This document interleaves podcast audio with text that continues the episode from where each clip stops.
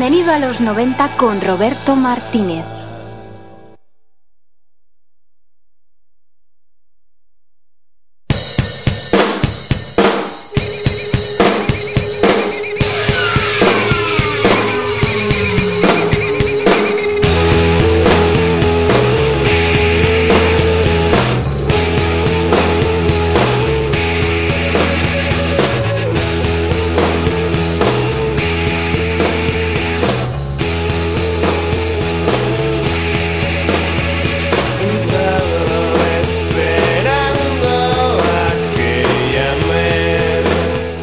Buenísimas tardes, cuando se cumplen las 6 y 20, sintonizas el 107.3 de la FM, entras en Bienvenido a los 90. Programa número 105 en el que por fin llegan los planetas.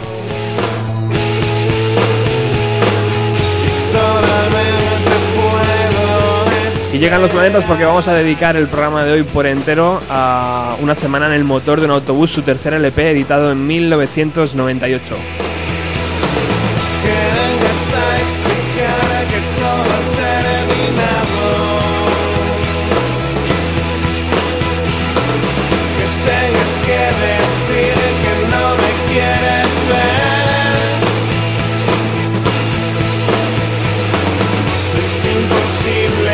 Da igual lo que estuvieras haciendo en los 90 porque si estabas dentro de nuestras fronteras, este LP lo vistes en camisetas o lo vistes en revistas o incluso lo llegaste a escuchar.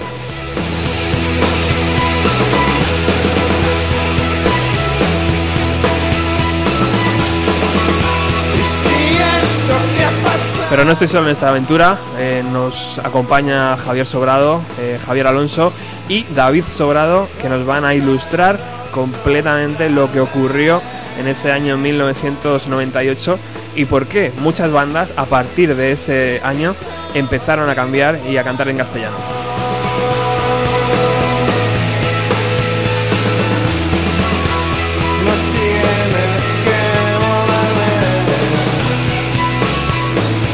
No podíamos empezar de otra forma eh, con esta canción, segundo premio, en la que abre el LP y la que es eh, contagiosa, ¿verdad? Ese, ese golpe de batería, ese redoble. Bueno, muy buenas tardes, chicos. Muy buenas tardes. Muy, bien, ahí los tres bien acompasados. Javier, sobrado primero. Eh, Muy buenas. eh, muchas gracias, compañero, por regresar a los micros de Utopía. Nada, ya sabes que para mí es un placer. Te veo bien, Ah, ahí sí. con tu cámara, ¿eh? Además, Sí, sí. No- Hay- Hay que inmortalizar estos momentos. Va a ser un, un lujazo. Eh, Alonso, muchísimas gracias por regresar. Muchas gracias a vosotros. Es un placer Estupendo. tenerte aquí. Dijimos que íbamos a hacer el especial de los planetas, ¿eh? La última vez que estuviste. Y lo que dijimos, Esto lo cumplimos. Se cumple. Y hoy eh, nos, nos, traes, nos traéis un nuevo invitado. Por favor, presentarle. Sí, os traemos a uno de los mayores conocedores sobre los planetas. De hecho, viene con la camiseta de pop. Sí, sí, sí. Además que es el... Yo creo que es eh, el, el- el mayor groupie que tiene el grupo. Es capaz de ir a visitar los lugares en Granada. O sea que es mi hermano, David Sobrado, y... ¿Qué tal, David? Hola, buenas tardes. Un placer estar aquí con vosotros. Oye, ¿qué sientes al escuchar esto?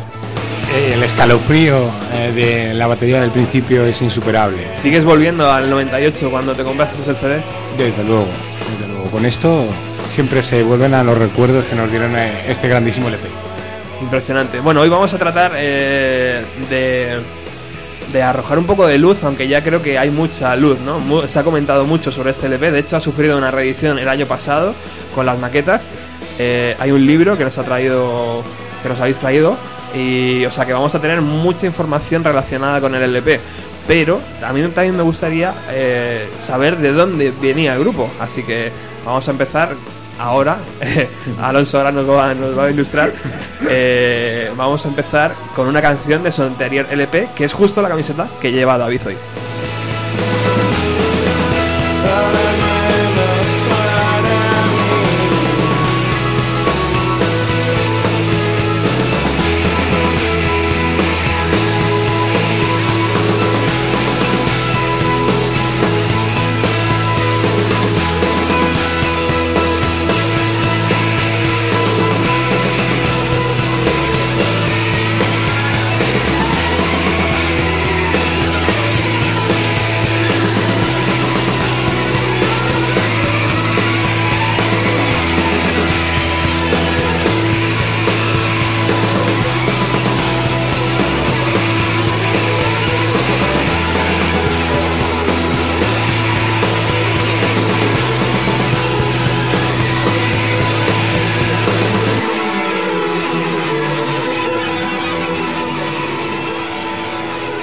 Bueno, cinco- 105 programas, lo que ha tardado los planetas en aparecer por aquí, bienvenido a los 90. Para unos eh, es una eternidad, eh, porque no, ya sabéis cómo es esto. Y para otros, pues eh, seguramente el programa de hoy les descoloque, porque eh, sobre todo aquí pinchamos música internacional, como bien sabe Javi. Pero bueno, vamos con los planetas hoy eh, 100% en el programa y vamos a escuchar esta canción. Esta canción que se encuentra en su ante- anterior LP, el segundo de la banda, llamado Pop.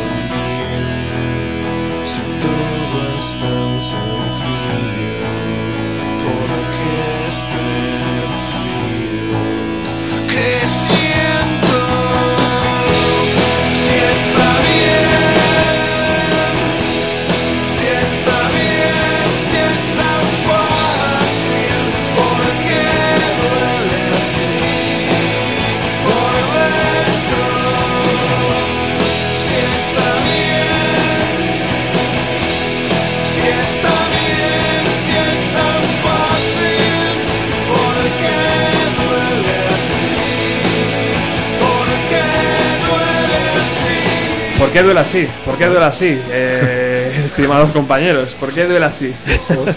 Dolió, dolió este, Dolió, ¿eh? Es- este, este disco realmente fue un, un experimento a medias, ¿vale? Veníamos de un grandísimo primer largo que fue Super 8 y esto, pues bueno, se quedó un poco a medio camino. No llegó a cumplir todas las expectativas que la compañía había depositado en ellos. Una cosa un poco... Luego ellos, los propia, la propia gente de RCA dijo que se había precipitado quizá en sacarlo.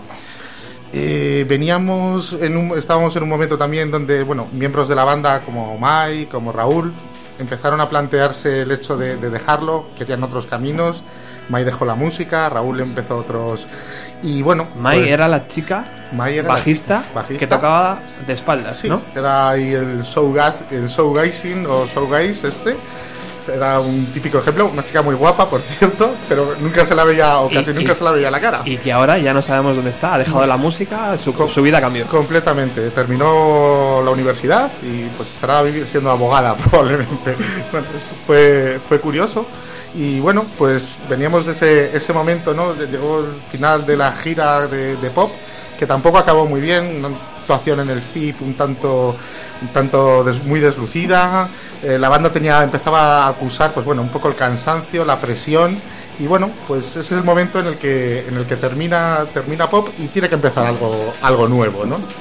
Y, y ese algo nuevo eh, viene eh, además con cambios, ¿no? La formación. Sí, sí, o sea, la, la formación en, en este momento está prácticamente, está prácticamente un tanto, eh, digamos, en, en el aire o este, tenemos por un lado a J y Floren, que realmente son los que Pilares. forman los planetas. O sea, de hecho, la sociedad mercantil de los planetas son los dos.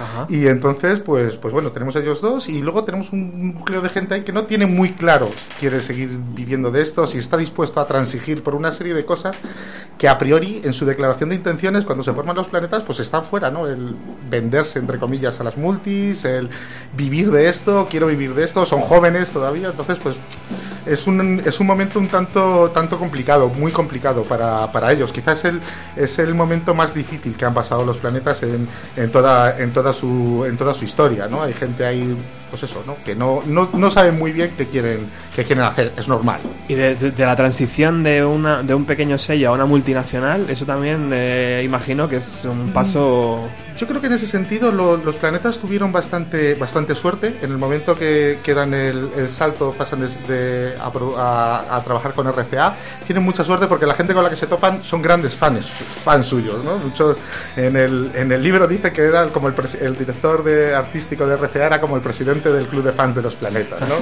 entonces, entonces, pues en ese sentido yo creo que tienen suerte. Eh, les dejan hacer un poco lo que les da la gana con pop. Los resultados no son buenos y entonces RCA se empieza a plantear que tienen que hacer las cosas de otra forma, que tienen que exigir más a la banda. Empieza a surgir, el- eh, al principio había sido un romance, ¿no? Es como el amor. El primer año o el segundo largo fue muy bonito y, y ahora pues viene la, la resaca, viene el desamor y bueno, viene a ver, empiezan a apretar, ¿no? RCA empieza a pensar que tiene que apretar más, a, que puede sacarles más, ¿vale? Que no, no, no han cumplido sus expectativas y hay que sacarles más. Y la banda se mete con su nueva formación en, en sus estudios, en sus, en sus locales de ensayo, ¿no? Y empiezan a grabar unas maquetas que finalmente serán eh, grabadas en Nueva York. Se van hasta. Nueva York, que yo creo que es un hito, ¿no? Para un grupo nacional eh, ya con irse a Nueva York en, los 90. Ujú. Consiguieron efectivamente, pues bueno, que al final RCA les diera el dinero que necesitaron para, para montar todo el, el disco. Ellos habían grabado eh, con un productor que es Kurt Ajá. un gran, un buen músico. Hoy es- Ya, ya en pop también, ¿no? ya en pop, efectivamente, pero ellos quieren eh, hacer su siguiente trabajo en el estudio de Kurt, ¿vale? Es la idea que tienen y la idea que ellos se plantean. Eh, se plantan allí un día en Navidades del año 97, más o menos, se plantan en Nueva York y le dicen a Kurt que quieren hacer un disco y que lo están preparando y que se prepare, que van, que van para allá, ¿vale?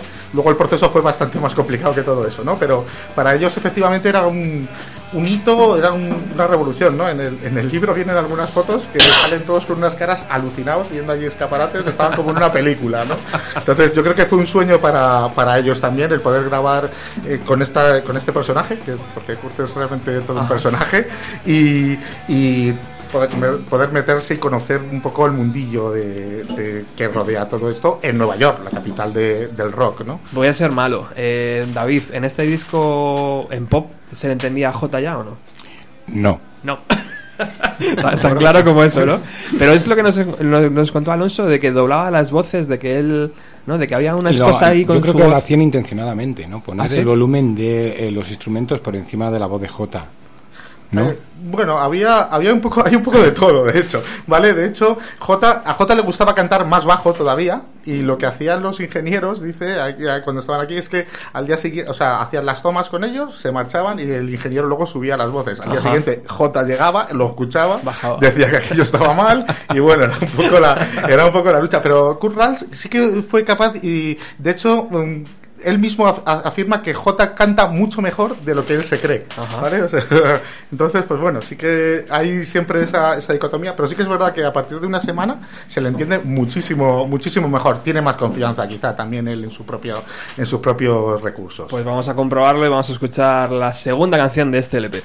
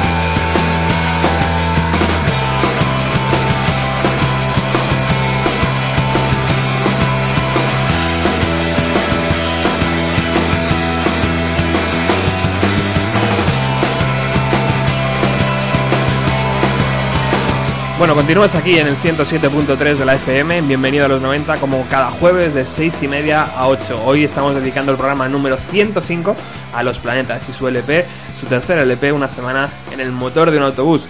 Eh, estamos bien acompañados por Javier Sobrado, por eh, eh, Javier Alonso y David, y David Sobrado.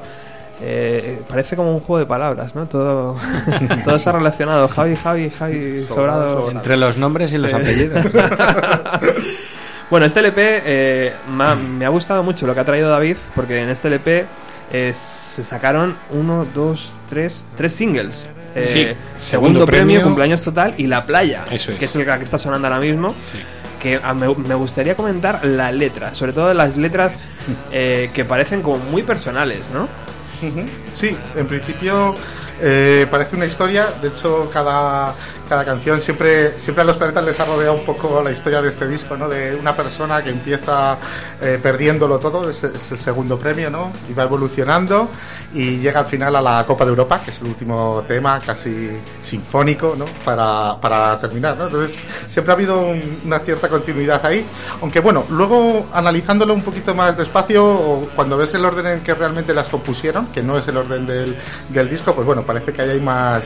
Hay, hay otros condicionantes, ¿no? La, la playa la hicieron un poco para entrar a, para doblegar a RCA, ¿no? Era un poco la canción eh, Sí. pop bonita, de amor adolescente, ¿no? Que ahí para intentar un poco pues llegar y que RCA al final soltara el dinero, que era de lo que se trataba. Es súper fácil identificarse, ¿no? Con lo que canta Jota, porque ¿quién no ha pasado por ahí, no? De tu novia que se va a la playa y no te llama, y tus colegas te putean diciendo, a ver qué está haciendo, ¿no? Pedazo de colegas. Sí, peda- pedazo de cabrones. Es verdad, el secreto quizá de- del éxito de, esto muchas veces es que te puedes sentir perfectamente identificado con cualquiera de las, de las historias, ¿no? Cuando tenías 18, 19 años, 20 y notas pues esa rabia, te da esa mala leche, lo pasas mal por una chica, haces un desfase como un cumpleaños total, yo qué sé, o sea, es un poco, es un poco, es muy fácil sentirse identificado con ellos, aunque luego quizás lo, lo bonito, ¿no? De esto es que ellos querían decir otra cosa, ¿no? Pero bueno, o sea, es, ¿Y qué edad tenía Jota en el 98? O sea, ¿con qué año le pilló este disco? J tenía 31, una cosa así, más o menos. O sea, era eh, justo pues eso, ¿no? La- el momento el momento en pasar de ser un joven a empezar a plantearte qué quieres qué quieres ser, ¿no? ¿Qué, qué va a ser de ti el resto de, de tus días? Bueno, hablábamos antes de la, de la, el- el- la labor del productor, ahí en, en los estudios de Nueva York, eh, pero la banda ya está claramente influida por- primero por un sonido de, de guitarra muy especial, ¿no? Que le, que le da Florian.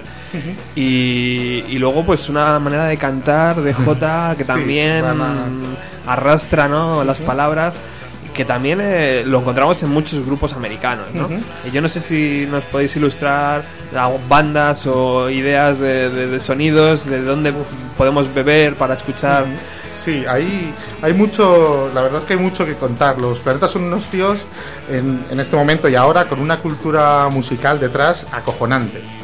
Son, son realmente unas auténticas esponjas. Me gusta mucho la parte del libro cuando cuenta cuando van a los estudios y lo primero que hacen es dedicarse a llevarse todos los discos que pueden que encuentran por allí por el estudio cuando van a negociar los contratos y demás. O sea, porque a los tíos realmente les gusta, se nota que les apasiona y les gusta. No sé, Eh, si te pones a contar el segundo premio, que es la primera que hemos escuchado, pues ahí puedes encontrar a Magnetic Fields, que en aquel momento era un grupo bastante desconocido, eh, puedes encontrar a Pale Saints, puedes encontrar a un cantautor francés que es Etienne, Etienne Daho, no sé cómo se pronuncia, Ajá. que copian básicamente toda la, o una parte, la parte central de la melodía es calcada a una canción que se llama Promise. Que, y que J en aquel momento la, la conocía, ¿no? Demuestran siempre una influencia brutal de, de un montón de grupos. Eh, Floren, cuando habla de este disco, también, por ejemplo, habla muchísimo de eh, cintas de jazz que le trajo Kieran, que era el que tocaba, el que Kieran Stephen, que tocó este- el bajo aquí en unidad de desplazamiento.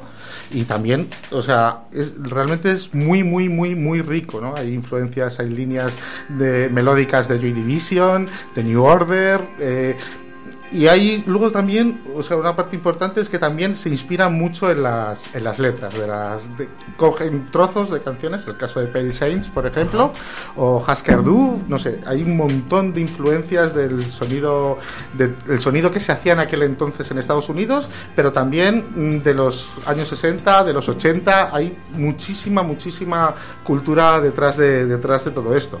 Sea, una- un conocimiento, se notaba que escuchaba mucha música, vaya.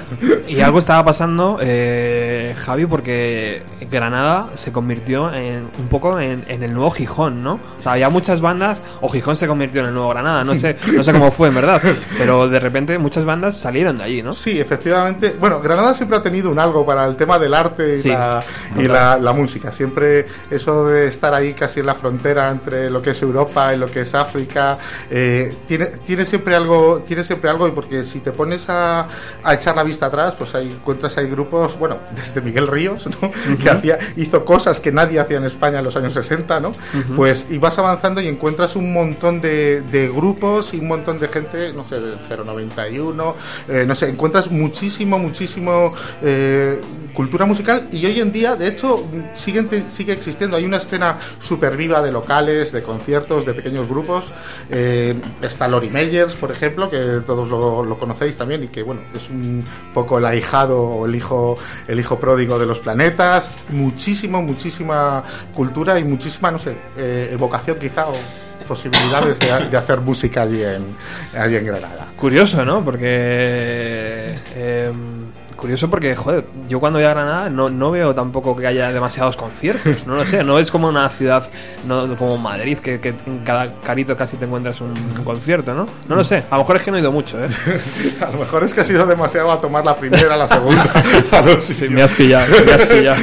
como a todos. No, has no pillado. yo creo que lo que lo que pasa es que al ser una ciudad pequeña y que todo el mundo un poco se conoce es fácil, es fácil que haya montar una, una pequeña escena, ¿no? O sea, todos los miembros que tocan en los planetas eh, se conocen en, pues eso, porque realmente al ser poca gente entras en contacto con ellos, o sea, no es, no es, no es Madrid donde No es hay difícil. mi- no es difícil, efectivamente. Al final, si te gusta un determinado tipo de música, vas a los mismos bares y tal, acabas coincidiendo y acabas, acaba surgiendo algo, ¿vale? Eso, pues bueno, se influye luego también pues con toda la tradición de música que hay allí, de Morente, de no sé qué, de- y entonces, pues bueno, yo creo que se hace una cosa muy, muy interesante que no se puede dar a lo mejor en otro lado.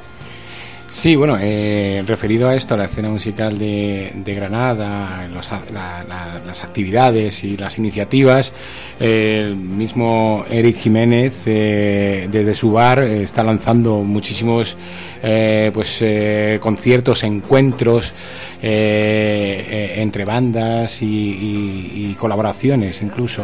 O sea que el- el- la escena en Granada eh, es yo creo que más divertida y más apasionante que en otras ciudades. Muy interesante esto que dices, David, porque tú has podido conocer a Eric. Sí. Y quiero que nos cuentes un poco cómo fue esa experiencia. Bueno, conocer- ¿Fuiste a Granada de vacaciones o fuiste Sí. a posta? Fuimos eh, de- a Granada de vacaciones a ver la Alhambra. Y ambas Pe- cosas también. Pero aposta, eh, engañé a mi mujer para eh, pasarnos por el bar de Eric, que- porque sabía que, que lo había abierto recientemente. ¿Sabes cómo se llama? ¿Te acuerdas? ¿O- El bar de Eric. Al bar de Eric. Imposible perderse, ¿no? Y entonces pues nos pasamos por allí y, y- y, bueno pues eh, saludamos a, a- a Eric, eh, bueno un poco trucado porque hablamos primero con el camarero para preguntarle si, si se podía hablar con él tranquilamente y él nos dijo que hombre pues claro que sí, ¿no? Ajá. Pasamos allí pues eh, no solo la foto que, que te quieres hacer con, con uno de tus ídolos, sino Hombre, claro. eh, pasamos allí 15-20 minutos hablando un poco de todo, de, de- de, pues, la gira que estaban haciendo en Londres, en, eh, eh, en Inglaterra, no sé exactamente dónde, en noviembre, que iban a ir a México con, eh, con, eh, con los planetas también. Sus experiencias con los evangelistas, lo que estaba haciendo con la artija. O sea que eh, un tío realmente muy cercano, muy afable y, y- y muy majo, hombre. Me gusta, me gusta porque nosotros en Facebook utilizamos un. Hemos, hemos lanzado, hemos dicho que uno, un integrante de los planetas va a estar aquí hoy. Y claro, esto va a ser una sorpresa, ¿eh? ¡Wow! esto, esto, esto va a ser una sorpresa, por lo menos para los oyentes, ¿eh? Me O sea pillas en que- un renuncio. ¿Quién será? Bueno, vamos a escuchar un poco de, de música. Vamos a escuchar La Playa, que es uno de los singles, una de las canciones estrellas de este LP.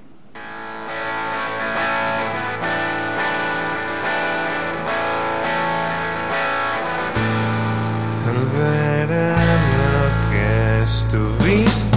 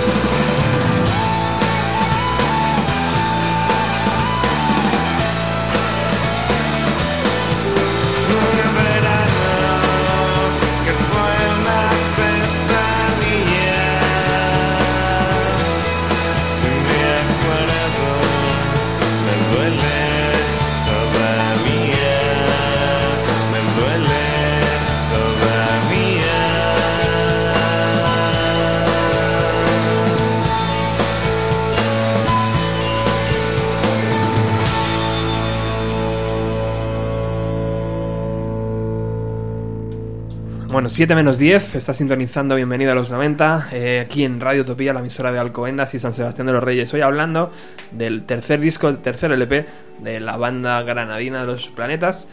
Eh, y estábamos aquí debatiendo eh, que, que nos pilló muy joven, es verdad, nos pilló bastante joven. Mm. eh, pero ya con una conciencia musical amplia, ¿no? Porque, en los, porque la segunda parte de los 90, por lo menos aquí, fue cuando... eh, eh, la segunda parte de los 90 fue la primera parte de los 90 en el resto del mundo, ¿no? O sea, la segunda parte de los 90 en España fue cuando, cuando nos llegó festivales, nos llegó prensa, ¿no? Nos llegó todo, camisetas... eh, eh, y, y todo empezó a molar más, ¿no? Eh, había, una, había una escena independiente muy chula, había sellos que apostaban eh, el dinero por bandas nuevas y, y- y entre ellos, pues claro, o sea, surgió todo, todo este, este germen ¿no? ahí de, de- de grupillos. Po- Podemos hablar un poco de, de cómo estaba la, la- la escena musical nacional, ¿no?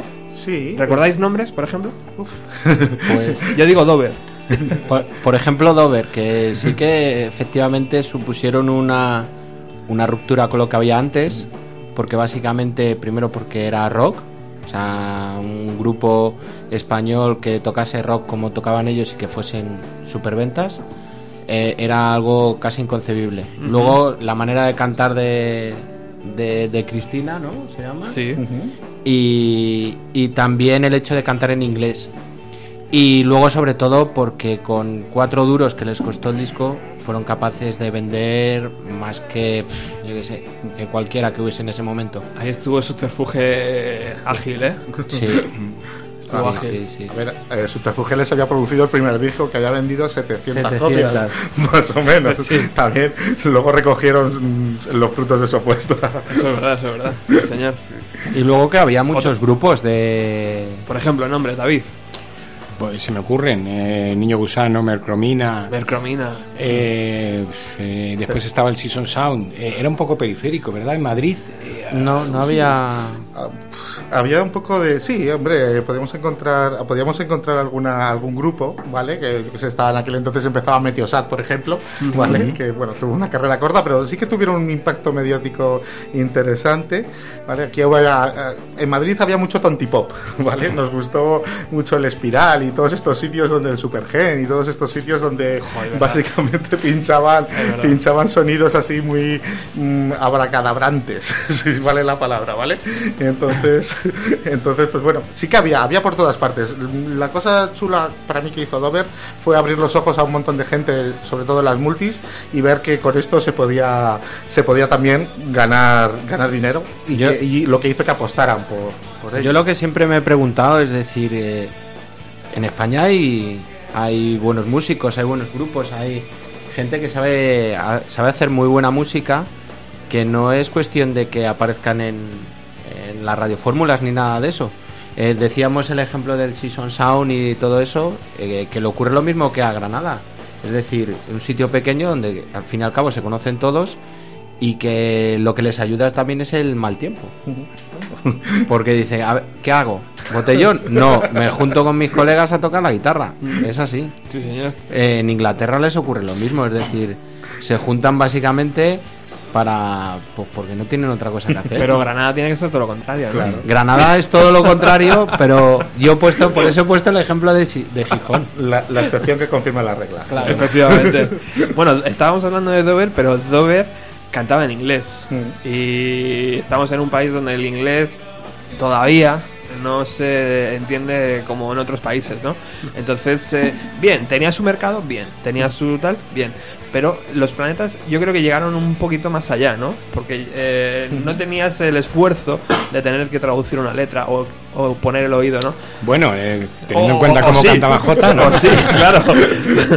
o sí, muchas veces sí, claro. Pero bueno, sí, eh, el, el- el- el pop en, en- en castellano, independiente en este caso, pues se ve muy reforzado por toda, por toda esta marea de, de- grupos nuevos de los 90 que, hicieron que el panorama nacional pues espabilara un poco, ¿no? que hubiera cosas nuevas, cosas frescas y, cosas que, eh, tenían un background cultural, como ya hemos hablado, referencias, eh, sonidos, músicas, que, que hacían un poco despertar eh, todo el panorama musical español.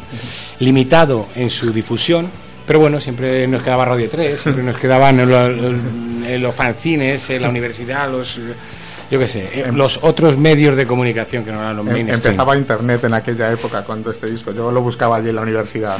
Vamos a ver qué dicen dónde hay un concierto de los planetas, ¿no? Y era como muy sorprendente, ¿no? Hostia, Claro.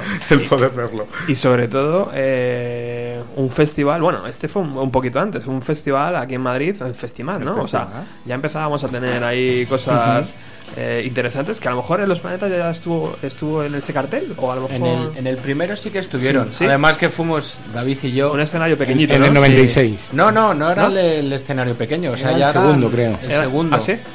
Y, y nosotros decidimos, o no sé si era comprarnos una camiseta de los Smashing Pumpkins o que, Fue eso, que fue dijimos, eso. "Ah, pues que le den, ¿no? Pero, pero en relación con lo de las camisetas, esa fue nuestra primera, que encima era compartida, o sea, imagínate, la primera camiseta de un grupo de música que tuvimos. Sí, en aquel entonces. Ahí tocaba May, eh, estaban haciendo la gira creo que del pop, ¿verdad? Y, y nosotros no estábamos eh, 100% metidos en el tema de los planetas, no no teníamos eh, lo vimos de lejos, lo vimos de lejos, vimos a May dar la vuelta eh, tocando. Yo mira la rubia que hace ahí. Sí. Y, y, bueno, yo no le tengo mucho recuerdo. O sea, nosotros íbamos evidentemente a, a ver a, a los Smashing Pumpkins que tocaban por allí. Estaba Prodi, no, era, No, era Race- Alice in Race- Chains. Race Against the Machine, Against the Machine, yes. Claro. Sí, sí, sí.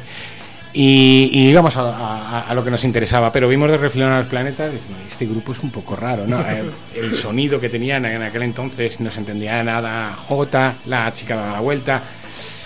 Pero bueno, fue un primer contacto. Una pregunta para los tres. ¿Por qué eh, tan mala prensa? ¿Por qué tan- tiene el, el grupo mala prensa en relación a que eso, pues son un poco raritos, eh, que no se dejan, no son accesibles? La, la que no relación son- con la prensa siempre con, con los planetas eh, no les gusta, no les gusta.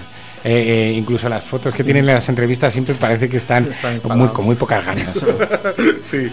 Son un poco desganados, ¿no? a Sí, la hora no. de hacer eh, No les gusta. promoción. Yo creo que la, la definición es esa. Simplemente, pues no a ellos les gusta su música, les gusta eh, todo lo que les rodea, y pero lo que la parte de la promoción y eso nunca han sido nunca han sido Yo- buenos en ello. Yo estaba, estaba viviendo en Inglaterra y vino un amigo a visitarme y antes me dijo, oye, que estoy aquí en Barcelona, que están los planetas firmando discos. Ah, pues píllame, era el de unidad de desplazamiento. Pues píllamelo a que te lo firmen. Y él se quedó sorprendido porque decía, pero si este tío viene con las gafas de sol dentro del corte inglés, viene, viene de aquella manera. Pose de rockstar. Y firmó, firmó únicamente G, tal, no sé qué. Y dijo, dijo mi colega Miguel Ángel, un saludo. Eh, dijo, dijo, joder, ponle algo más, ¿no? Para Javi o algo, ¿sabes? O algo. No les gustaba nada. Ni de broma, ¿no? No, No. Ni se estiró el Yo creo que con, Pero el, bueno, tiemp- con el tiempo han mejorado, ¿eh? Eso, Sí, lo, cuidan que- más. Que la excepción confirma la regla, ¿no? Bueno, bien, bien. El año pasado, eh, la banda reeditó su LP eh, en vinilo, creo, creo, a ver, lo tengo por aquí. En- Sí, sí, en vinilo, en doble vinilo. vinilo, ¿no? Eh, de eh, 180 gramos. 180 gramos, con las maquetas eh, que entregaron a la discográfica y todo esto acompañado con un par de conciertos eh, en Primavera Sound, Barcelona y creo que en Oporto. En Oporto. ¿Puede ser? Sí. Eh, que ahora un poquito más adelante vamos a escuchar ese directo y vamos a ver cómo están los planetas. ¿Cuánto tiempo después? 15 años. ¿no? Eh, pero vamos a, esta- a escuchar esta, esta demo, esta maqueta de Montañas de Basura.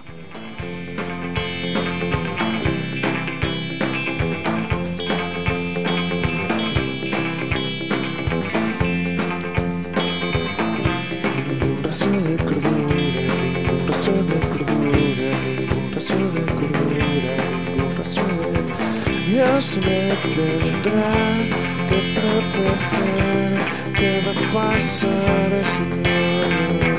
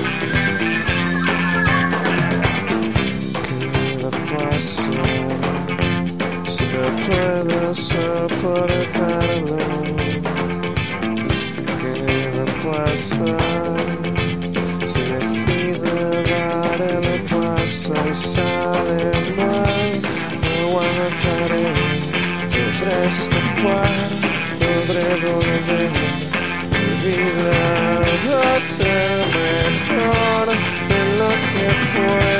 ¿Qué va a pasar si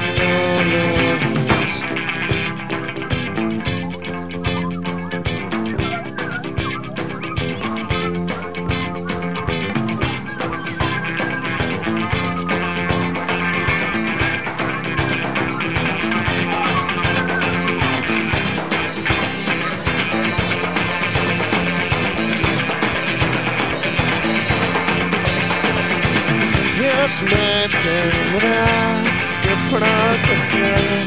¿Qué va a pasar si no lo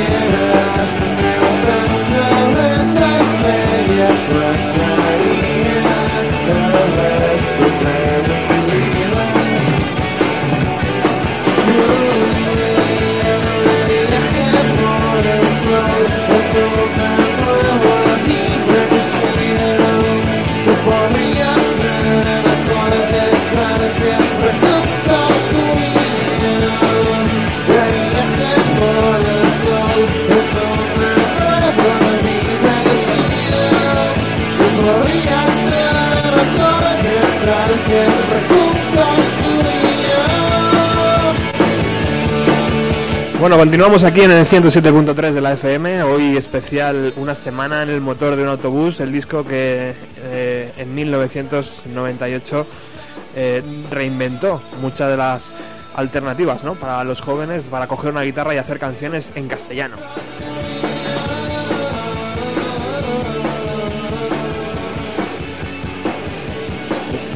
Decíamos al principio que teníamos la gran sorpresa y, la gran suerte de contar con eh, un músico, con eh, alguien que, que participó en todo aquello.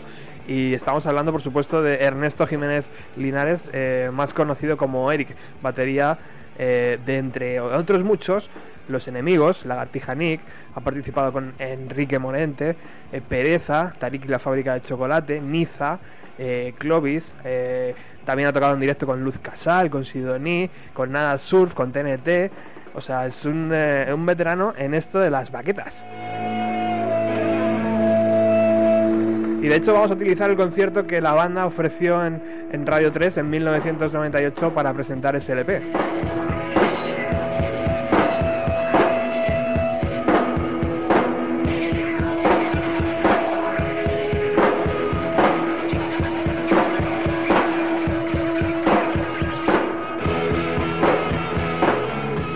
Muy buenas tardes, Eric. Muchísimas gracias por estar aquí en Radio Utopía. Hola, muy buenas tardes. Gracias a vosotros por invitarme. Bueno, es un verdadero lujo tenerte, un verdadero placer conocerte, poder escuchar tu voz, porque eso de que los baterías eh, eh, den entrevistas es- está, está como mal visto muchas veces, ¿no? Bueno, a veces está más, peor visto que, que, que lo hagan algunos que tocan la guitarra. ¿eh? Depende depende qué tipo de, de conversador sea el batería, sea el, el miembro que, que se somete a, a un cuestionario.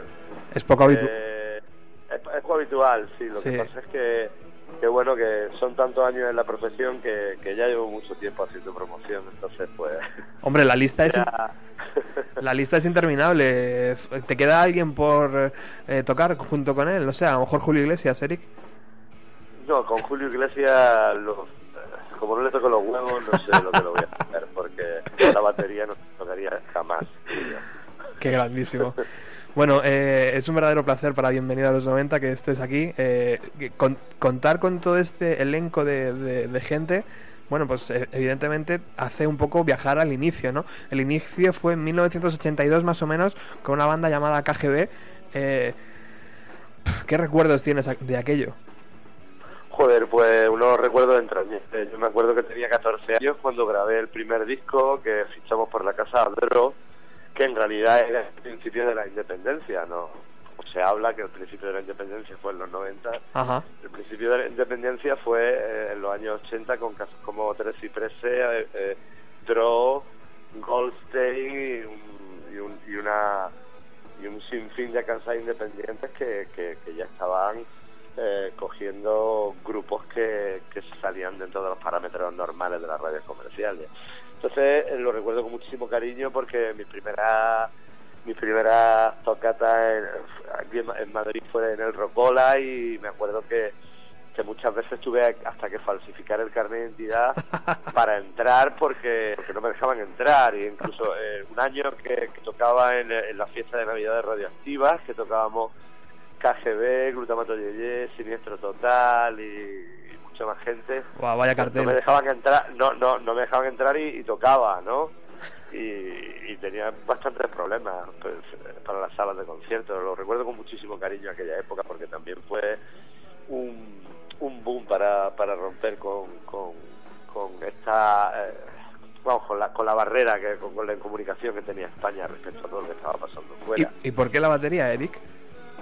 Pues yo realmente empecé a tocar la guitarra en un coro de los salesianos. y, y la verdad es que eh, toco eh, con una guitarra tengo habilidad como para que me digas una canción y te la saco en, en- en dos segundos, ¿no? Pero pero luego yo me aficioné muchísimo a, a la batería porque yo vivía en una calle en Granada que no pasaba absolutamente nada durante todo el año. Me acuerdo que siempre en Santa, el Viernes Santo salía una procesión y había muchísimos tambores y me llamaba muchísimo la atención y entonces empecé a porrear para imitar lo que eran las bandas de cornetas y tambores y, y de hecho me metí a hacer una a hacer una banda de cornetas y tambores hice un poco el gilipollas que la, la- la banda yo no entendía de política y la, la, la banda era una banda falangista que era de la OGE Hostia. Y, y claro, luego luego yo era un chaval que no entraba de nada, ¿sabes? Porque salía en las procesiones tocando el tambor, yo no sabía qué significado tenía, pero luego, sin embargo, repartía repartía adhesivos de la Joven Guardia Roja, entonces tenía ahí una, una crisis de identidad. y luego vi que, que realmente el, el- con lo que vibraba era con la batería, porque eh, a mí me, me marcó muchísimo ver Pipsy and the Banky en el Rocola cuando vi a Bukti y entonces tuve claro qué quería hacer artísticamente, porque siempre soñé con, con hacer una batería contundente y que y que, que fuera que no fuera muy muy barroca por- porque en aquellos en aquellos tiempos siempre se escuchaba Led Zeppelin ese tipo de baterías y me gustaban mucho las baterías New Wave que han sido las baterías que, que, que más me han marcado y, y las que he pretendido siempre hacer Qué bueno. Bueno, eh, damos un pequeño salto en el tiempo y, y nos, nos colocamos en 1996, creo recordar, cuando eh, ya guardas cierta relación con el grupo que estamos hablando hoy, Los Planetas, porque ya eh, en, el, en, en el, en, el, en, el, en el LP Pop eh, ya participas en algún tema, ¿verdad? sí Y Sí, me acuerdo que eh, yo estaba grabando el Omega con Enrique Morente y, y entonces... Hombre, pedazo Eh, de LP. Sí, estaba grabándolo y, y cuando acabé de grabarlo le dije a la cartija, aquí os quedáis con el traje de Faralae, ¿no? Porque yo lo consideraba un experimento y no y no lo consideraba algo como para como para como para estar todo el tiempo con ese disco, ¿no? O sea, que, que conste que es uno de los discos que más orgulloso me siento de haber grabado, ¿no? Y, y de hecho luego seguí con Enrique.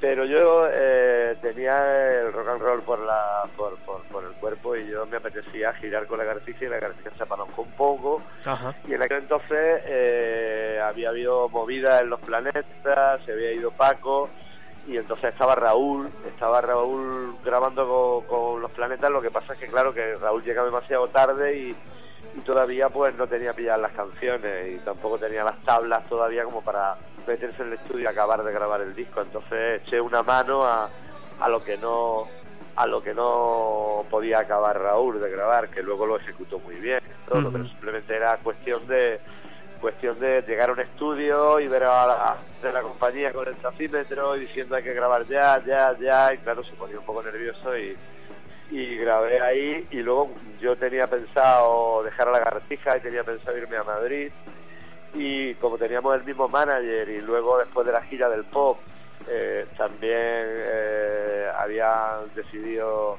prescindir de, Raúl y eso pues me llamaron y, ya fue cuando me incorporé a los planetas. Y, y bueno, entraste en el estudio con tanta energía que el LP se abre, ¿no? Con un, con un golpe en la caja tuyo. Ah, perdón. que entraste con tanta energía para grabar el siguiente LP, ¿no? Que, que, que, que el LP casi se abre con, con ese golpe de batería que todos tenemos metido eh, en la cabeza, porque eh, hubo un cambio Sí. sustancial en el sonido, ¿no? De, de la batería y, y por, y por supuesto en el resto de la banda. Bueno, eh, eh, sí, bueno, quizás se profesionalizó un poco más la banda, ¿no? Y, y, y bueno, eh, también había, yo venía de, de- de bandas muy fuertes y entonces quizás pues le di un punto al planeta el, el dar dentro de, de esa melancolía y, esas bellas canciones darle un punto agresivo a la batería para para para que contrarrestara un poco de, de, de melancolía. Eh, tenemos aquí algunas preguntas que nos han dejado eh, nuestros eh, colaboradores. Uno de ellos dice que los golpes en la batería le recuerdan mucho a una, a una banda llamada Smashing Pumpkins por su fuerza y ritmo. ¿Es posible su influencia en la manera de tocar en este LP en concreto? en absoluto quizá el batería de Machine Pumpkin y yo hemos bebido hemos bebido de otros de quien estamos influenciados como puede ser Bugdy de Gypsy Ajá. Muy bien. Eh, pero el, el, el estilo desde luego el estilo eh, el estilo de, del batería de Machine Pumpkin pues sí es un estilo after punk new wave que, que no, no no va dentro de los patrones heavy metal de los solos de los de los patrones muy muy escuchados en los años 70 que es- son unas baterías como más modernas no Eh, hablando de hablando de del año 80 y tanto 90 Ajá. no son baterías cañeras pero con, con musicalidad y, y respetando sobre todo a la canción, no el afán de protagonismo y de hacer solos por hacer solos y demostrar que guay soy. Muy bien. Eh, otra de las preguntas dicen que hemos visto el, el concierto Primavera Sound eh, por streaming en internet y fue un- para nosotros una experiencia fantástica que nos llevó 15 años atrás. Eh, la nostalgia y la ejecución impecable del disco eh, de un grupo profesional y, y, co- y, eh, y coisado. Fue, fue la impresión ¿no? que, nos, que nos comentan. ¿Cómo fue tu experiencia de tocar el disco completo en ese concierto? Bueno, en ese par de conciertos que tuvisteis. Para mí fue fue mágico. Para mí fue mágico porque eh, a mí es de, los de los discos que más me gusta, de los que he grabado no solo con Planeta, sino en mi carrera. Y, y cada canción pues me, me transporta me transporta a, a mil anécdotas vividas en esa gira y, y en esa grabación que, fue mágica en Nueva York y entonces claro eh, volver volver a sentir volver a sentir eh, ese pulso de esas canciones dentro dentro de, de mi ser es, algo alucinante algo alucinante y yo eh, lo, lo viví muy intensamente y, y- y- y vamos y pensé que, que que vamos que no me importaría tirarme una vida entera tocando esas canciones Ah, qué bonito. Eh, año par, pa- eh, Eric, eh, ¿toca disco de los planetas? Yo eh, no estoy autorizado para hablar de esto. Porque eh, puede, puede tener repercusiones sobre mi seguimiento de la banda, entonces prefiero callarme. Muy bien. Eh, me parece fantástico. Eh, pues eh, yo, solo me queda decirte, bueno, me- tres preguntas más te voy a hacer. Eh, Sí. no es tan fiero el lobo como lo pintan, quiero decir, cuando entraste en el grupo, eh, colegas tuyos no te dijeron, oye, oye, tío, ¿dónde vas? Que, que me han dicho que, que el cantante no tiene muy buen genio, des- siempre desde, desde, desde la vista amistosa, ¿eh? no, no nos estamos criticando para nada. De hecho, estamos dedicando un programa al LP, pero... eh, el- No, bueno, no. eh, yo yo siempre he estado acostumbrado a tratar con gente con muchísima personalidad. O sea, Ajá. yo he estado con gente eh, muy feroz, pero yo también soy feroz. Entonces, Esa buena respuesta. El, el- el pro- el problema el problema en bandas con gente con muchísimas personalidades es que hay choque. Ajá. Hay choque, eh, hay choque pues en muchas cosas, pero pero bueno, eso en, en cualquier banda donde donde haya gente con personalidad. Eh, mm, bueno, eso tiene sus cosas buenas y tiene sus cosas malas, ¿no? También a veces pues eh, el, el, el tener esos choques pues te hace, no sé, te hace Ir hacia adelante. a los cojones o si te tiras para adelante o tienes para detrás, ¿no? Claro. Eh, simplemente eh, está, está un poco la tensión, pero eh, bueno, eh, la cuestión es cuando hay presión, pues es decidir si te compensa aguantar y si no, pues irte y ya está. Muy bien. Eh, las dos últimas preguntas, Eric. ¿Qué batería, ya que estás dentro de un programa de los dedicado al sonido de noventero, qué batería de los 90 nos puedes aconsejar o recomendar? Batería de los 90, O batería que esté dentro de un grupo de los 90 que haya triunfado en los 90, no lo sé, algo es complicada, en ¿eh? España. Bueno, en España o en el extranjero, mm, algo que te haya llamado la atención. Bueno, a mí. A mí, David Grohl, el batería de Nirvana me ha parecido alucinante, pero sobre, sobre todo me ha parecido alucinante con. Con los Foo Fighters. Sí, porque las baterías están creadas por él, aunque toque otro, que bueno, que tampoco toca otro, la graba, ¿eh? luego le hace grabar al otro y luego cuando el otro se va a dormir se mete él y la graba. Lo vi en un documental, o sea que. Entonces, eh, yo creo que, que es un tío que tiene estilo, tiene pegada y, y- y- y tiene muchísima melodía con la batería. O sea, Y que entiende esto del negocio de la música, ¿no? Sí, claro que lo entiende, además lo entiende desvergonzadamente, ¿no? Claro. Como hay que entenderlo. Bueno, Eric, última pregunta. Nos tienes que recomendar, nos tienes que recomendar el, el disco de los 90 que no podemos dejar escuchar. Ahí ya, eh, nacional e internacional. Te dejo elegir. El disco de los 90. Sí. Bueno, de los años 90, ¿no? Sí, y no vale decir eh, una semana en el motor de un autobús, ¿eh? No, no, en absoluto. Pues o el- o la- una banda, a lo mejor no puede ser un disco, sino una banda que, que te haya conmovido en esa, en esa década de los años 90. bueno, a mí me llegó al corazón el disco de Family.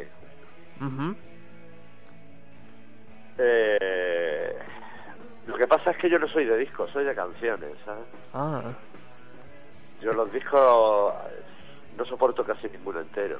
ostras. Igual, igual que los conciertos, tampoco aguanto casi ninguno entero. O sea, que vas picando allá y Eh. acá. Sí, porque a mí es que cualquier grupo que toque más de media hora en un escenario me parece un auténtico coñazo. y, y cualquier disco que tenga más de 5 o 6 canciones también me lo parece. Pero yo me quedaría, de los 90 me quedaría con cualquier disco de, de Mercromina o, el de Family, en- eh, un disco melancólico muy chulo, ¿no? Que, que también creo que es un disco que hizo historia, ¿no? Y, y, de los 90, pues, no sé, a, a mí me, me impresionó mucho, de los 90 me impresionó mucho el Go de Youth. Ajá.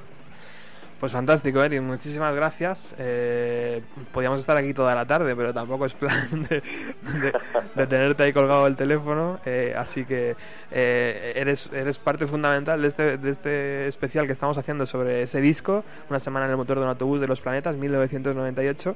Eh, te deseo todo lo mejor y ha sido un verdadero placer conversar contigo.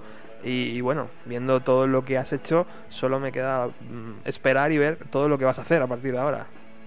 Por supuesto, yo soy uno de los tipos que eh, necesito constantemente estar en directo y, y por eso necesito tener cuatro o cinco grupos a la vez, porque no existe grupo que tenga lo suficientemente giras ni conciertos como para asociarme a mí de lo que me gusta un concierto en directo. Para mí también ha sido un placer hablar con vosotros y bueno, y nada, pues me tenéis para lo que queráis, ¿vale? Estaremos atentos a próximos lanzamientos y te volveremos a dar eh, la coña si nos dejas. Me tenéis para lo que queráis, me podéis dar la coña cada vez que queráis, ¿vale? Un abrazo enorme, muchísimas gracias. Un abrazo enorme, venga, hasta ahora.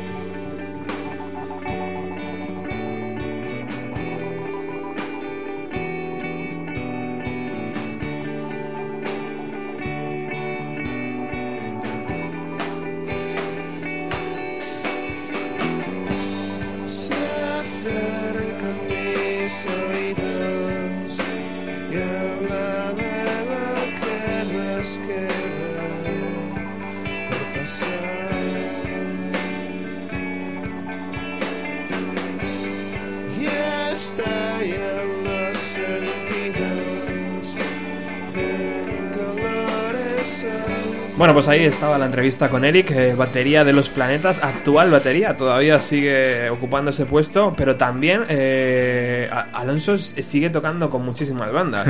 Bueno, sí, fundamentalmente el proyecto que el proyecto que lleva está con, con evangelistas, ¿vale? Está sigue haciendo sus, sus Porque ¿Evangelistas qué es? A ver, Evangelistas es un, es un proyecto que en el que están miembros de los planetas y está también el cantante, que ahora no me acuerdo cómo se llama. Antonio Arias. Gracias.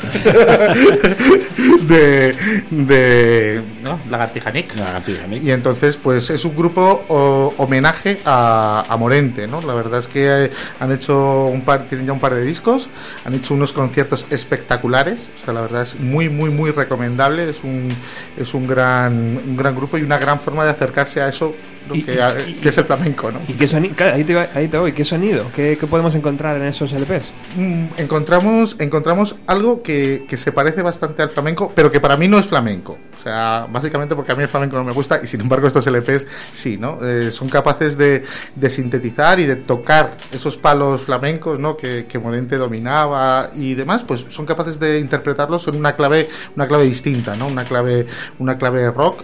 eh, realmente una cosa muy muy interesante no o sea es, un, es una forma de, de llegar a un mundo tan críptico y tan complejo como es el del flamenco.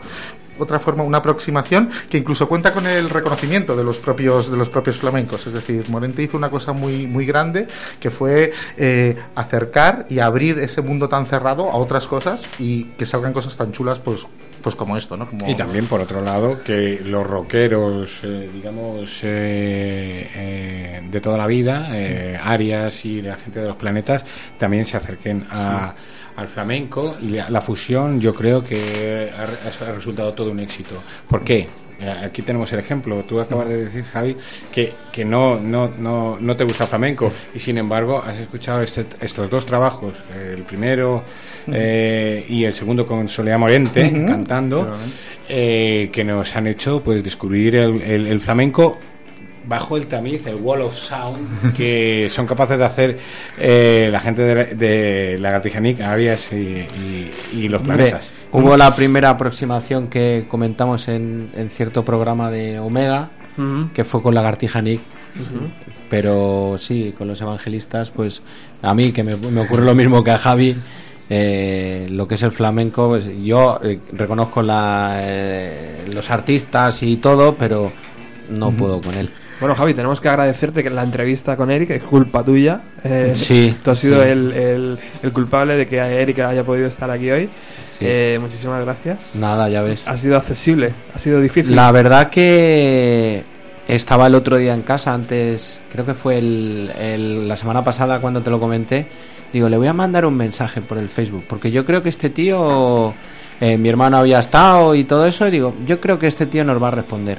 Le expliqué en qué consistía la radio, el- lo que queríamos hacer con el programa y todo eso, y la verdad que en un par de días me contestó, me dijo, para lo que quieras, aquí tienes mi teléfono. Directamente. Y directamente. O sea, es un tío muy grande, la verdad.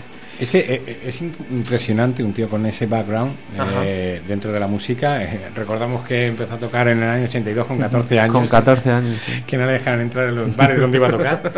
Y, y con, con todo ese bagaje, eh, lo, lo increíblemente accesible que ya hemos contado que es, ¿no? ¿Qué os ha parecido lo que comentaba? Eh, os- ha dicho una cosa curiosa, ¿no? No estoy, no estoy autorizado a hablar de, de- de posibles discos en los planetas.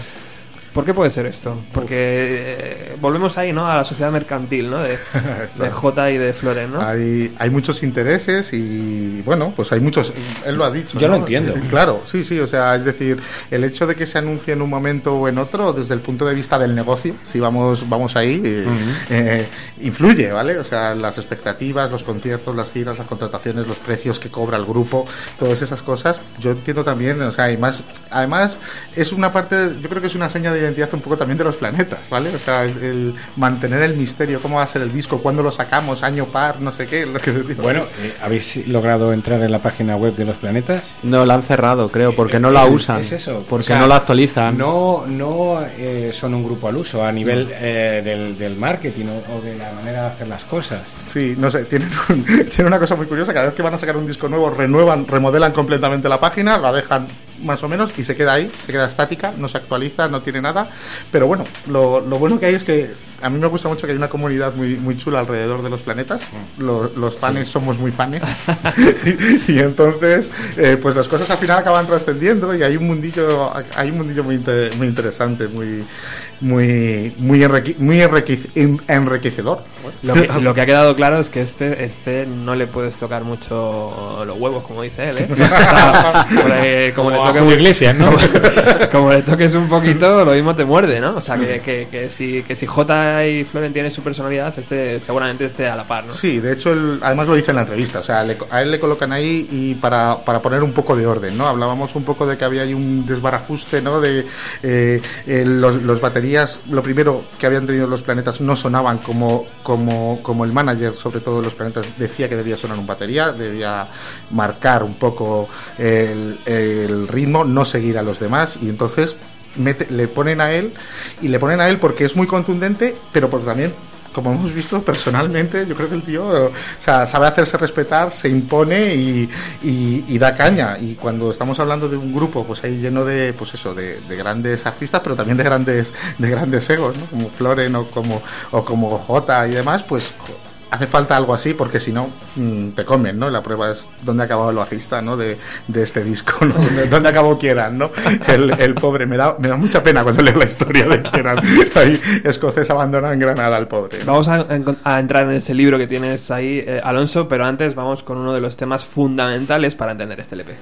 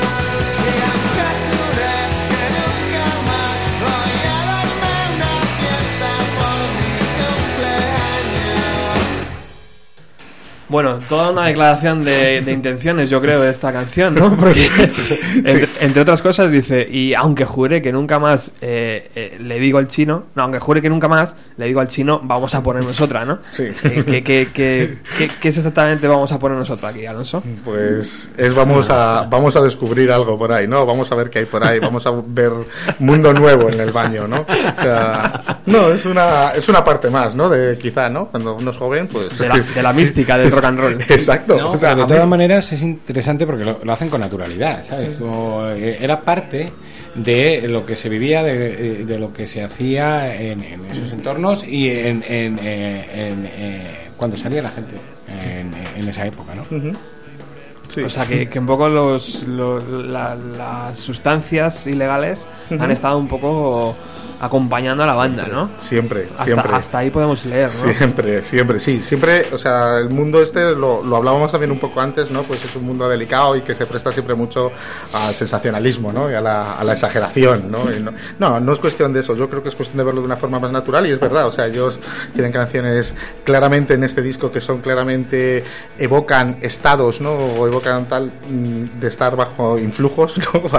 De estar colocado, vaya, ¿vale? Eh, El siguiente disco, te fijas en la portada, pues tiene una referencia muy clara también a, a todo este tipo de, cosas.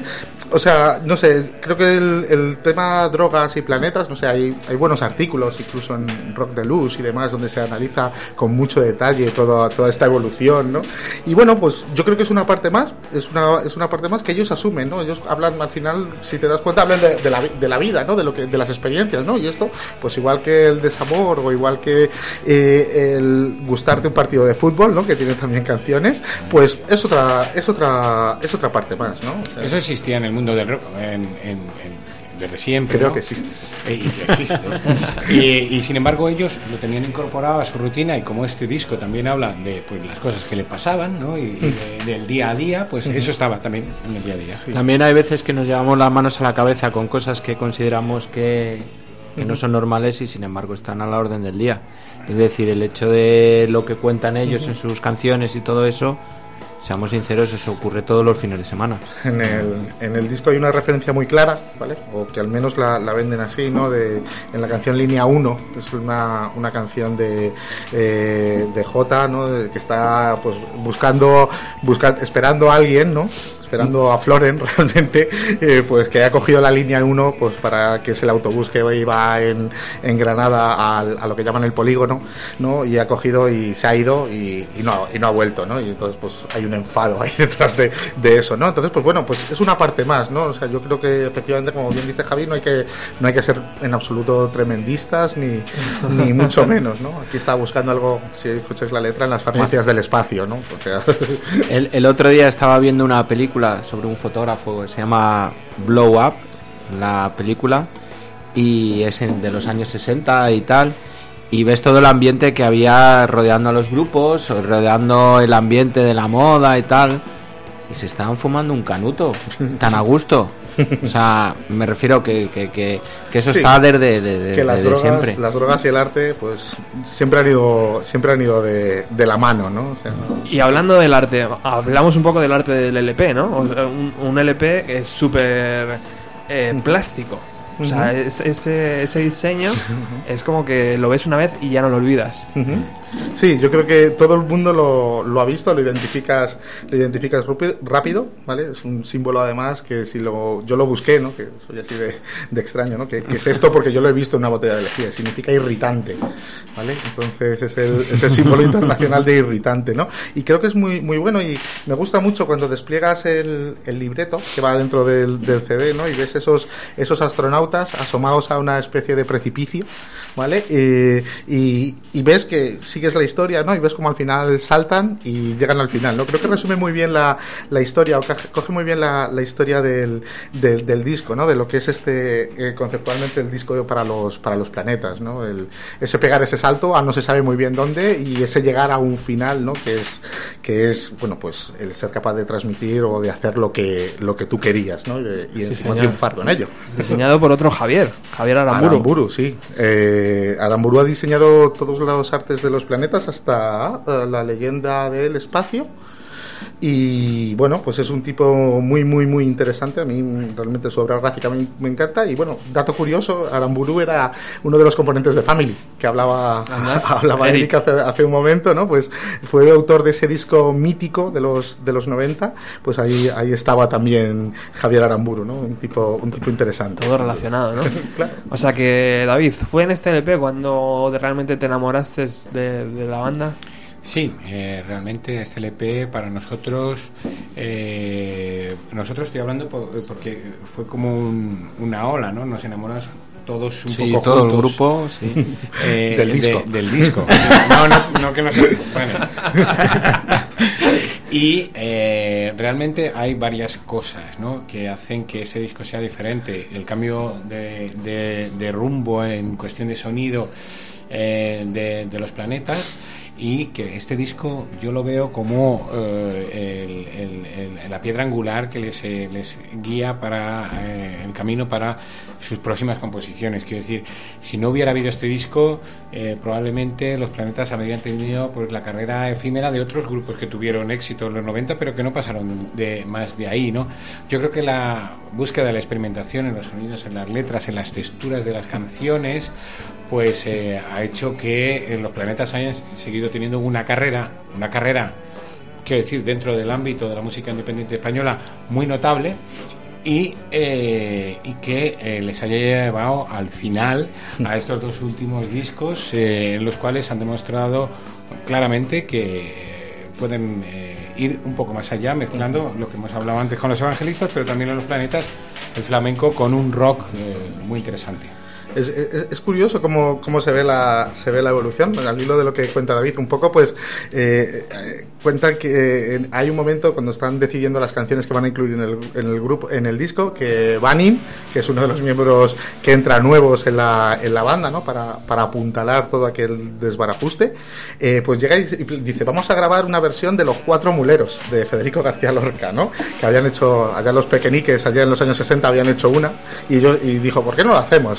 Poco más que le quemaron en la hoguera del pueblo le llamaron de todo paleto eh, te quieres subir al carro eh, nosotros no hacemos flamenco ¿vale? y bueno pues mira a partir de ahí sí que luego eh, hay una hay una evolución y nadie diría dónde, dónde terminaron ¿no? pero sí que sí que como dice David pues quizá este fue el principio que ellos empezaron a, a buscar y a encontrar su, su sonido o su esencia ¿no? su arte como, como le gusta siempre decir a Jota que le Yo- lo del arte Yo he de reconocer que es a partir de este disco en el cual empiezo a, a- considerar a los planetas uno de mis grupos favoritos. Es decir, los dos anteriores para mí suponían, pues sí, pues me lo pongo, me lo escucho, pero no era algo que me llamase la atención. Y sin embargo este, y luego ya los siguientes, es más, a mí me ayudaron a sacarme la carrera, tampoco significa nada, ¿no? Pero que a lo que me refiero que yo estaba estudiando y directamente no me ponía, porque yo para estudiar necesitaba o grupos en inglés o tal, sin embargo me ponía a ellos y, y me concentraba. O sea, eran. Y, y con los discos anteriores era incapaz de ponerme con los planetas. Y sin embargo, con este, y a partir de este, en los siguientes, fue cuando, cuando de verdad dije: Coño, esto. Estos están haciendo historia. aporta no Tiene- Sí, tiene una atmósfera mucho más rica, ¿no? Los otros eran más ruido, entonces también sí que sí que hay una, una diferencia a la hora de estudiar, por lo menos. ¿eh? Y, chicos, ¿por qué tengo la sensación de que siempre va a ser el último LP de los planetas?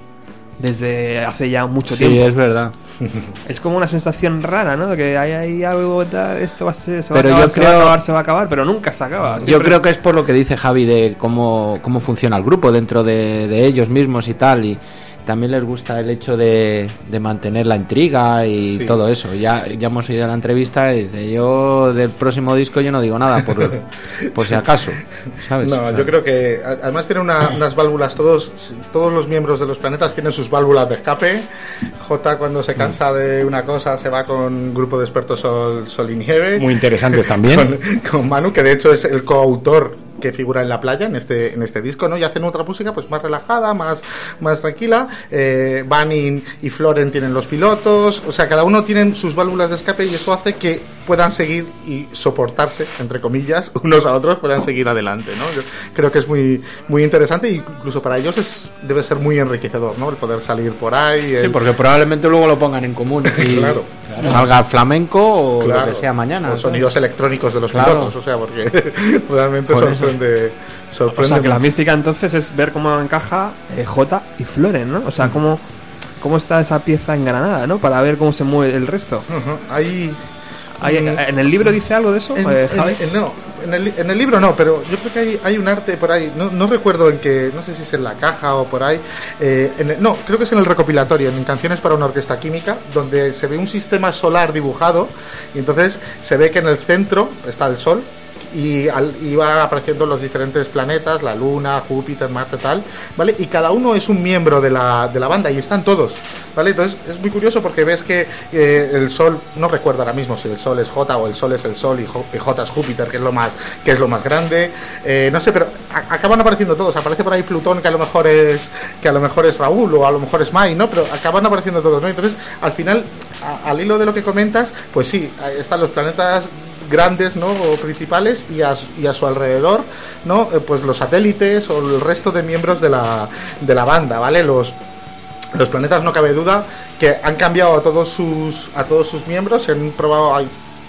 no sé cuántas formaciones de los planetas distintas, pero siempre están ahí J y, y ¿no? Y unas veces componen más y otras veces componen menos, pero desde luego el núcleo, los que tiran, digamos, y los que aportan el, el concepto creativo, sobre todo, son los, son los dos. En este disco, quizá ah, es cuando Floren cobra más, se da cuenta, ¿vale? De, de- su importancia en el grupo. Yo creo que J tira del carro, tira, acaba tirando de él, ¿vale? Para que, para que sacar todo lo que, toda la, la genialidad que, que tiene, que tiene Floren en, en- en la música. Bueno, pues muy bien. Eh, yo antes he dicho que quería recuperar un poquito el, el concierto del Primavera Sound. ¿Ququé os parece si lo escuchamos? Perfecto. A ver cómo suenan los planetas 15 años después, ¿no? Ponme un wiki.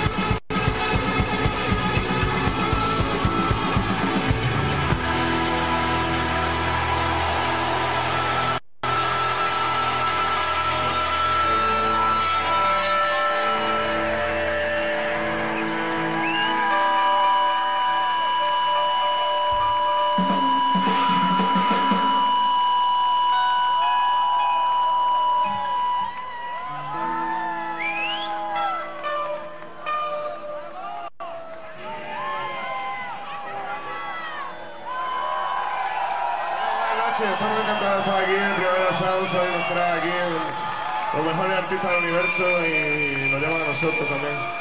Bueno, es un disco antiguo que teníamos hace tiempo ya, hace 15 años de una semana en de autobús, 15 años y más que nos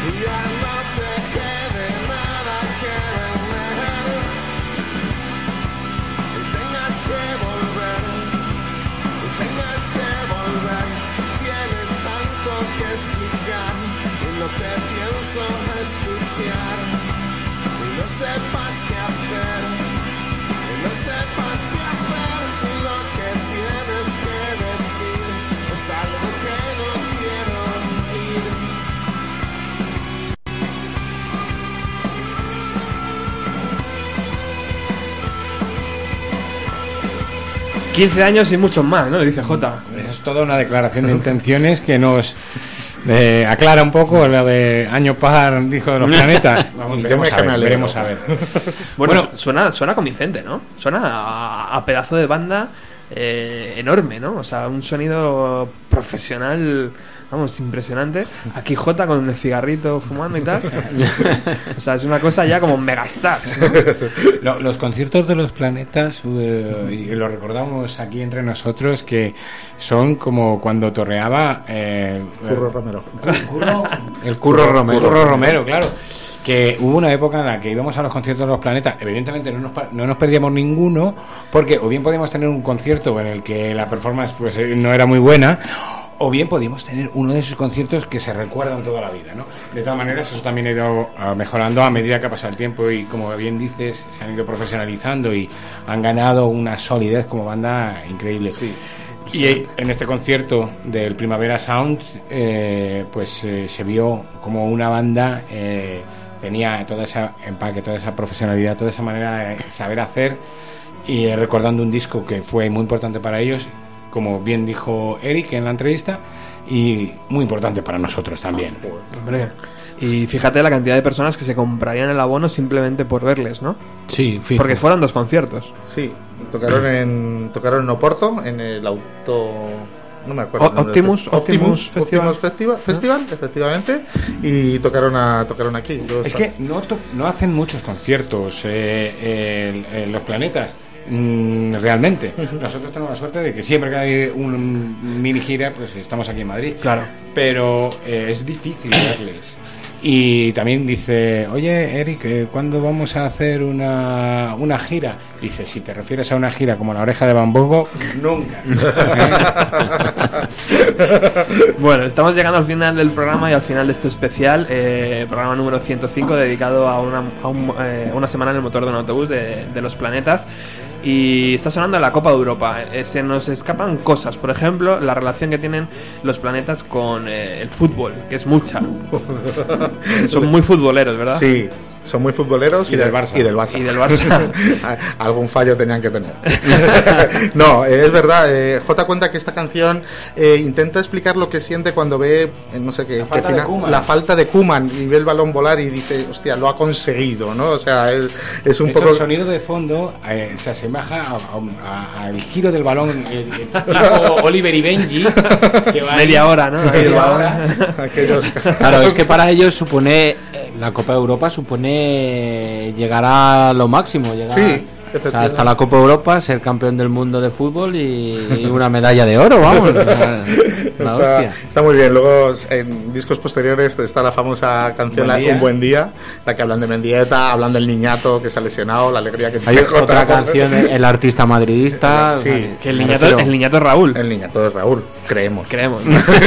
Creemos, tío, todo, todo- todo apunta, pero, pero desde luego es una de las cosas que siempre me han gustado mucho, de- mucho, mucho, mucho de los planetas. La, ese pozo de mala leche, o sea, ya sea en una relación o ya sea hablando de un jugador de fútbol, ¿vale? En este caso, en este caso el Madrid. Es una de, es una de, de las cosas que siempre me ha gustado más, ¿no? No, no todo es bonito ni nada, ¿no? Sino, joder, me cabreo y lo digo, y me cae mal Raúl. Pues, Señor. no, a mí no, ¿eh? ¿Qué ocurrió, Alonso, después de este LP? Bueno, pues después de este LP yo creo que ellos empezaron a empezaron a encontrarse. Hay una cosa muy muy importante es que aparte de aparte de Eric se, se une Banning a la, a la banda, ¿vale? Y empiezan a crear mucho a, cuidar mucho más la- los teclados, las atmósferas, todas esas cosas, ¿no? Y hay un gran disco. Después quizá no tan importante en su, en su carrera, pero sí sí que es significativo, ¿no? Que es que es unidad de desplazamiento, que tiene grandísimas grandísimas canciones y que bueno, pues tuvo la esta de que fue después de una semana en el motor de un autobús que quizá lo, lo eclipsa lo eclipsa un poco, ¿no? Pero desde luego así en- a modo de resumen fue el, el punto de el punto de ruptura de ruptura de no retorno no ya una semana eh, supuso pues que vamos para adelante somos un grupo nos pegaremos con las multis haremos lo que haga- lo que haya que hacer para pues bueno para seguir a- a- adelante no porque el premio al final es este no esto que estamos escuchando no la, la copa no el poder hacer lo que lo que quieres y al o sea pensar en lo que quieres y alcanzarlo. Que lo tenía dentro de él. Lo que Decía, ¿no? En la Copa de Europa. Bueno, chicos. Estaba buscando, lo tenía dentro de mí. David, David Sobrado, muchísimas gracias por haber venido hasta los estudios de Radio Utopía. Un placer estar con vosotros. Eh, es preciosa esa caja de singles, a lo mejor no sale de la radio ya. es broma, es broma. Eh, es tu casa, vuelve cuando quieras para hacer eh, otro programa de los planetas o de otro, otra banda que te apetezca. Serás bien recibido. Estoy a vuestra disposición, como Eric Jiménez. Muy bien. Eh, Alonso, querido amigo, es- eres un descubrimiento impor- importante. No, no tanto. Eh, muchísimas gracias por haber venido otra vez aquí a los estudios. muchas gracias a ti porque me Vete- encanta esto Vete ¿eh? pensando en el próximo, ¿vale? Yo creo que Creation Records en los 90. me gusta, me gusta. Eh, sobrado, Nada, un placer, como siempre. ¿Ves, lo que te traigo? maravilla, ¿eh? Calidad. Trae canela, trae- canela fina. Te traigo caviar siempre. Bueno, muchísimas gracias por haber estado aquí y a vosotros A por, por escuchar. Volvemos el próximo jueves con muchísimas más, más música de los 90.